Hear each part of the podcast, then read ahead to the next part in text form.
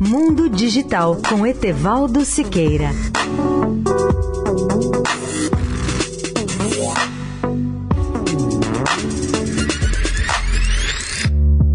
Olá, ouvintes da Eldorado. A cada dia surgem chips mais avançados com maior densidade de componentes e maior capacidade de processamento de informação. Esses chips têm sempre menores dimensões internas, mas são sempre mais poderosos e chegam a agregar mais de 10 bilhões de transistores.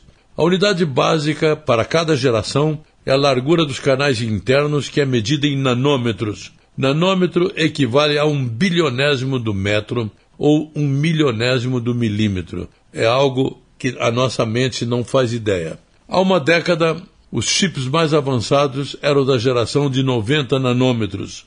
Há quatro anos eram os de 14 nanômetros e no ano passado os de 10 nanômetros. Para quebrar essa barreira, a Samsung acaba de anunciar o lançamento comercial de um chip da geração de 7 nanômetros, feito com litografia ultravioleta EUHV, sigla em inglês de Extreme Ultraviolet Lithography.